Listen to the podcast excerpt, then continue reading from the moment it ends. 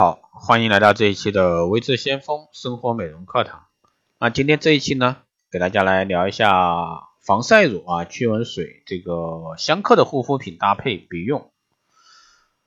那护肤品呢是由各种化学物质啊组成的，因为功效不同、品牌不同，那所含的化学成分呢很复杂。如果说随便混搭呢，使用会难免发生化学反应，从而呢失去原本的功效，甚至呢还会有危险发生。所以呢，混搭使用产品的时候呢，要谨慎。那前段时间呢，一则防晒乳混搭这个驱蚊液啊，发生中毒的新闻呢，引起恐慌。那一个消费者呢，在涂抹防晒乳后，再涂抹这个防防蚊液啊，双手发生红肿、敏感，而且呢，还有晕眩的一个情况。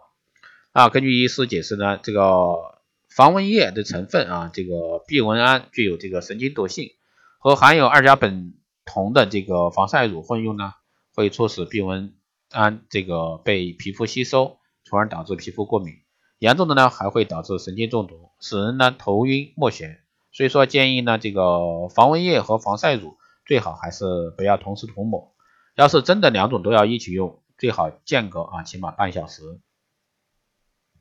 其实呢，食物界存在的相生相克的原理，同样适用于这个护肤品的。那护肤品的化学成分呢复杂。随便混搭使用啊，不但没有发挥功效，严重时呢还会发生危险。所以说，想要更好的保护自己，又能利用护肤品，避免呢突发情况，你要了解一下啊护肤品的这个混搭原则。一般来说，我们可以从成分啊是否反应、步骤是否重复、功效是否超载三方面来判断产品是否可以混搭的依据。那会发生化学反应的成分不宜混搭，两种酸碱值取向不同的成分不可以叠加，还有 A 酸类焕肤产品，避免混用泥胶冻膜质地的产品，后者呢会将前者的功效抵消掉。还有呢是避免使用含有水杨酸、乙醇以及维 A 类成分产品叠加，这样呢会过度包络角质，导致敏感。不同系列产品的护肤品呢，重复不宜混搭。那日系产品和欧系护肤品。不同啊，可以混搭，那但要保证混搭产品绝对不要造成护肤步骤的重复，这样因为这样的话可能造成清洁过度，角质层受伤后啊，使肌肤失去一道天然屏障。其实大多数欧系品牌通过洗面乳、化妆水来完成清洁步骤，那他们的水呢有二次清洁的本事，而大多数日系品牌呢却是卸妆油加洗面乳。化妆水只负责补水保湿。如果说你开始使的是卸妆油或者说洗面乳，那这一洗面乳已经有深层清洁的作用，但最后呢，你又用了另外一个具有清理皮层的功效的化妆水，这也是相当于下了三次功夫。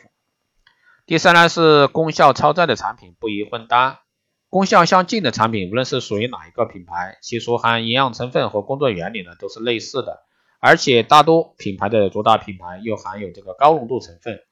所以说，混用功效相近的产品，唯一的作用就是功能叠加，营养过剩。而由于皮肤的吸收能力有限，只能造成营养的浪费，甚至呢可能引起皮肤的排斥反应。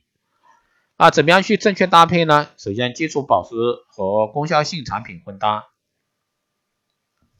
基础性保湿产品间混搭基本没有问题，它比较稳定。不同品牌基础成分虽然不同，但它们之间不匹配的概率呢相当低。同样的基础保湿品和功效性产品混搭也 OK，像美白加补水、抗皱加补水、祛痘加补水的做法都行得通。第二呢是混搭护肤品要注意使用顺序，不管是不同功效产品混搭还是同等功效产品混搭，都要注意顺序，否则的话会造成脱离或者说不吸收的一个状况。一般来说，较细胞质地的产品先使用。较敦厚的产品呢后使用，因为较敦厚啊产品会含有大分子成分来起到锁水的作用，会阻碍后续吸收。第三呢是美白产品，一般建议使用同品牌同系的产品。美美白产品啊活性一般较强，容易与其他物质发生反应，所以呢一般不建议啊不同公司旗下的美白抗斑类的产品混搭。好的，以上呢就是今天这一期的啊这个生活美容课堂，希望对各位有所参考。如果说你有任何问题，欢迎在后台加微信二八二四七八六七幺三二八二四七八六七幺三，备注电台听众，可以快速通过。更多内容欢迎关注新浪微博未知先锋，获取更多资讯。好的，以上就是这一期内容，我们下期再见。